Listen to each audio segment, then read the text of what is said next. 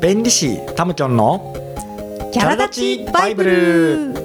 この番組は弁理士タムキョンと多様性推進の専門家赤井ゆかりが世界でオンリーワンなあなたの輝きをもっと応援したい楽しんで生きるヒントを提供したいという番組です。ということで今日もタムキョンよろしくお願いします。よろしくお願いします。はい。前回はですねキャラ立ち4タイプを皆さんにお伝えしました。覚えていますか？ね、まずはね、え他人に関心の薄い自分は自分タイプという猫ちゃんタイプ。それから他人にとても関心強いんだけどでも染まるのは苦手、ね、花火の、あのー、に行く道も、えー、みんなとは違う道を行ってしまうというね、えー、ハムちゃんタイプ。それから衝突や対立を極端に避けてしまう。空気を読んでしまう、ね、忖度。それから上下関係とか本来どうあるべきかを中心に立ち回る体育会系タイプというのがありました。でもあのその4タイプがあったんだけれどもやっぱり現代っていうのはいろんな人がいる、えー、世の中なので、まあそのね、あの複雑にね絡み合っている生きにくいあ、まあ、時代ですよねって話をね、前回したと思うんですけれども、そうですね、タム君今日はどんなお話ですか？今日は、はい、そのそれぞれあの僕とかね赤井ちゃんがキャラ立ちの答えを持ってるわけじゃないんだけど、そのえっと、キャラ立ちするっていうことがさ、うん、そのその人のにとってストレスになってほしくないって思うよね。うん、確かに。そう。だからストレスなくキャラ立ちってことをなんか実現っていうか実践するための、うん、なんとなくのこう工夫、このそれぞれのタイプの方々向けの工夫みたいのを僕とか赤井ちゃんでちょっと考えてみたので、その話をできたらなと思ってます。確かにそしてあの皆さんねこのキャラ立ちってタムキョンが言っているのは別にこのね目立つっていう意味じゃなくって本当の自分らしさを自然に前面に出てること。これが、えー、キャラ立ちなんだよっていうことなんですけど、うん、まあこれがね、うん、この4タイプ別にどういうふうにじゃあうまくキャラ立ちしていったらいいのかっていうね、うん、ちょっとコツを今日はタムキョンに聞いていきたいと思うんですけど、赤井ちゃんもね話してね、そうね、えまずこのまあもう自分は自分タイプの猫ちゃんタイプは、この集団の中でね、どういうふうにキャラ立ち、自分を出していったらいいんですかね。あの僕猫ちゃんタイプって、うんうん、もうキャラ立ちの第一ステージクリアしてるんじゃないかなって まずは思ってるんだよね。なるほどね。そう、まず自分は自分って自分のしっかり持ってるじゃない。うんだからなんかそれの表現の仕方みたいなところなんだと思うけど、うんうん、なんか多分大前提として、あの。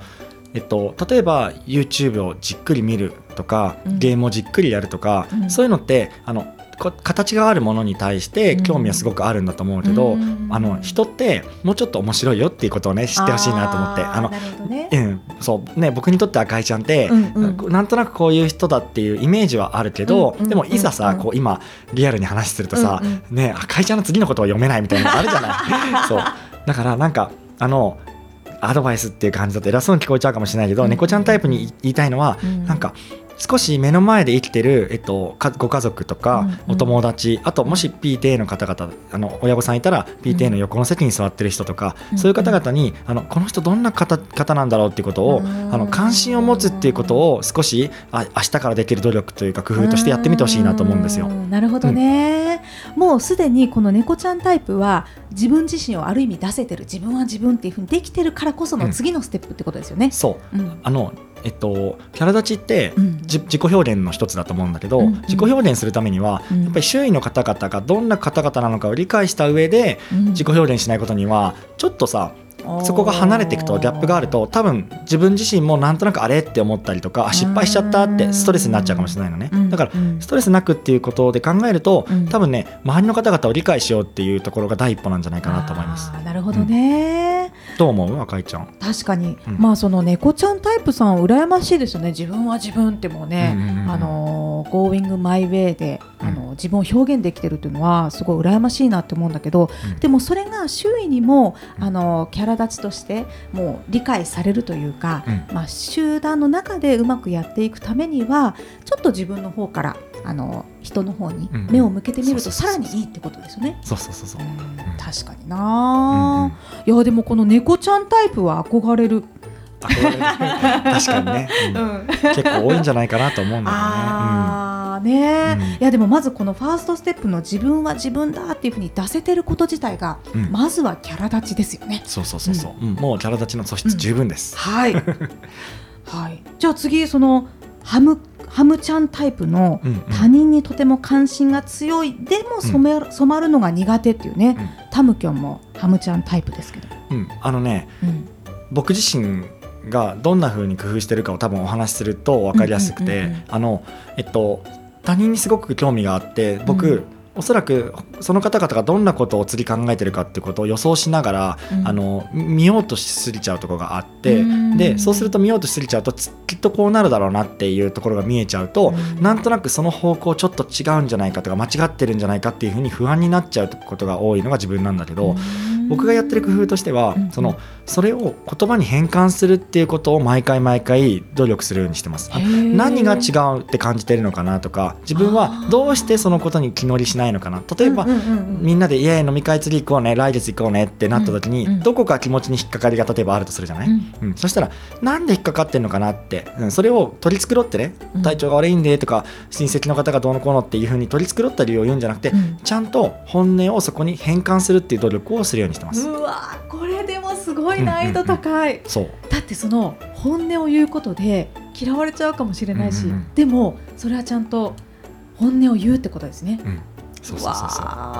うん、そっか。赤井ちゃんどう？ハムちゃんタイプ。いやあのー、私の場合は他人にまあとても関心強いんだけど、うん。そして染まっちゃうからあの染まるのが苦手っていうふうに、改めて考えたことないかな。そっかそっか。うん、いやだからその自分がその他の人と違う考えを持った時に、うん、しっかりその、えーと、本音を伝えられるって、すごく勇気がいることだと思うし、うん、それができてる人ってなんかすごい大人だなっていう イメージがある。うん、ね。え、いやハムちゃんタイプ素敵ですね。うんうん、はい。そっか。え次のソンタ君は？孫太君って毎回言うけど決してね、ディスってるわけじゃなくて、あのそうすごく日本人に多いと思うので、うん僕ももちろんリスペクトしてるんですけれども、えっと、孫太君は、えっとねおそらく、あの本音を伝えた時に対立したらどうしようとか、うん、うん、あのちょっとぶつかったらどうしようっていうふうに恐れてしまうところがあるんだと思うのね。だからその本音を伝えるとか本音同士のいあの意見の交換がイコール対立じゃないんだよっていうものの見方を少し覚えていったらどうかなって思ってそう。赤井ちゃんどう？赤井ちゃん自身の工夫とかも聞きたいかな。これね私、忖度なんですよね。まさに衝突や対立を極端に避ける。空気を読む、まあ、空気読めてない時もあるかもしれないけど 本人は忖度だと思っている。だけど確かにその私やっぱり、うん、あのこの多様性推進の、うん、え専門家として授業をしている理由も、うん、そもそもは対立や争いがない世界を作りたくて、ね。うん、それで多様性推進の勉強をしてきたんですよ、だからやっぱりそのぶつかるっていうことはすごく自分自身苦手、うん、そう。なんだけど、あのそう自分自身苦手なんだけども、うん、でもその中でも平和的解決っていうのかな、うん、うん、あの対立だと思わずに自分の意見を言う工夫っていうのは、まあ、少しずつ少しずつ自分の中でもやってきてはいるかな。うん、ね、なかなかねあの20代の時とか難しかった、うん、自分の意見を我慢して我慢して我慢して、うん、勇気を出して言った時に、うん我慢しているからそれがもう怒りのようなエネルギーになっちゃうことがすごく多くて、でもいつも本音でコミュニケーション普通に取れていれば、うん、そんなに大きな怒りのエネルギーにならずに済んだなっていうこともよくわかる。そうだから小出しにするっていうことも大切だよね、いやでもこれすごい難しいの。うんわかるわかる、うん。いやだからそのねさっきのあのハムちゃんもすごいなと思うし、うん、このソンタ君が対立って思わずに自分を出していくっていうのは、うん、できるようになったら本当にねそうだね。生きやすくなりますよね、うん、そう。結局どっちがストレスがね、だから逆に言えば言っちゃうことがストレスになっちゃうようだったら無理して言わないのも一つのあ,、あり方だよね、うんだから自分がどっちがストレスないかなっていうことで生きていけばいいんだと思うけどね。無理なく。確かに確かにはい。じゃあ最後の体育会系の方はどうですか、うんうん、あの体育会系ってもう一回言葉にすると、うん、えっと上下関係とか本来どうあるべきっていうことの思いがすごく強い方々なんだけど、うん、おそらく僕よりもね年配の方々とかに多い傾向にあるのかなって想像するので、あまりこう偉そうなことはもちろん言えないんだけれども、えっとあのね自分をその上空から見るっていう工夫とか努力が必要なのかなと思ってあの例えばこうだよねって言った時に、うん、えってみんながしらっとした時に、うん、あ自分にとって当たり前だと思ってることが必ずしも他の方がね方々にとって当たり前じゃないっていうことを客観視する工夫を少しずつワンシーンワンシーンでしていくと少しこう受け入れやすくなったりとか、あのうまくいくんじゃないかなと思ったりするんですけどどうどうですかね、うん、この体育会計算タイプは何々するべきでしょっていう、うん、べきっていう言葉が多分多いと思うんですよね。ね。うん、でそのべきもあのその人の価値観だから私はそれも素晴らしいと思うんだけど、うん、でも全ての人が同じべきを持ってるとは限らないと思うから、そこはだからねちょっとあの自分のべきと人のべきは違うっていうのを思っとくだけで、楽になるかもしれないですね。そうそう。だからこれもさっき言ったねそのストレスって言葉で考えると、うん、あの結局キャラ立ちをそのその方々ねその方が普通にキャラ立ちしようと思った時に、気づいたら今日終わってみたら浮いちゃってたねみたいな、そう。結局それがストレスになっちゃうようだったらやっぱりちょっと方向性がちょっと違うのかもしれないので、そう。だからその時に自分を客観視する工夫とか努力って必要なのかなっていう感じですね。確かに、うん、その自分を客観視するって、うん、このどのタイプにとってもそうだ、ね、なんかすごくね、うん、大切なあの、キーかもしれない。確かに、でその客観視した上で周りに合わせてくださいっていうことじゃなくって、うんうん、客観視ただするってことですね。そう、うん、僕はこうあの人はこうっていうふうにただ上空から俯瞰してみるっていう、うん、これだけで OK ってことでね。うん、それによって自分の立ち位置も分かるし、全体の中での自分の色ってこんな色なんだなみたいなことも分かるってことだもんね。そうだね。うん、いやなんかすごい今日はちょっと学びが多かったですけれども、うん、はい。結構語ったね。語った語った。あのすいません。いつも毎回忘れてしまう今日のあの まとめをですね、うん、今日はじゃああの僕じゃなくてね、うん、赤井ちゃん今日の、うん、一番いいキーワード。今日のキーワード、うん、そうね。やっぱりこのキャラ立ちしていることを、うん、あのしっかり集団の中で出していくためには、うん、本当にこうストレスがない状態がいいと思うんだよね。そのためにはやっぱりその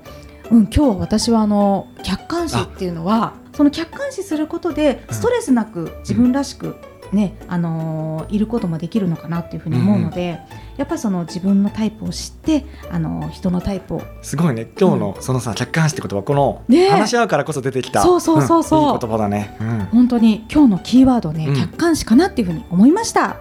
はい。次回はあのー、ちょっとね番組に寄せられた質問コーナーをね皆さんにご紹介したいと思いますので、楽しみにしていてください。はいということで本日もいかがでしたでしょうか？あなたのキャラ立ちで世界はもっと輝く。世界でオンリーワンのあなたを思いっきり楽しんでくださいね。ご質問やメッセージは概要欄のお問い合わせフォームからぜひお気軽に。たむきょんとあかいちゃんでした。次回もお楽しみに。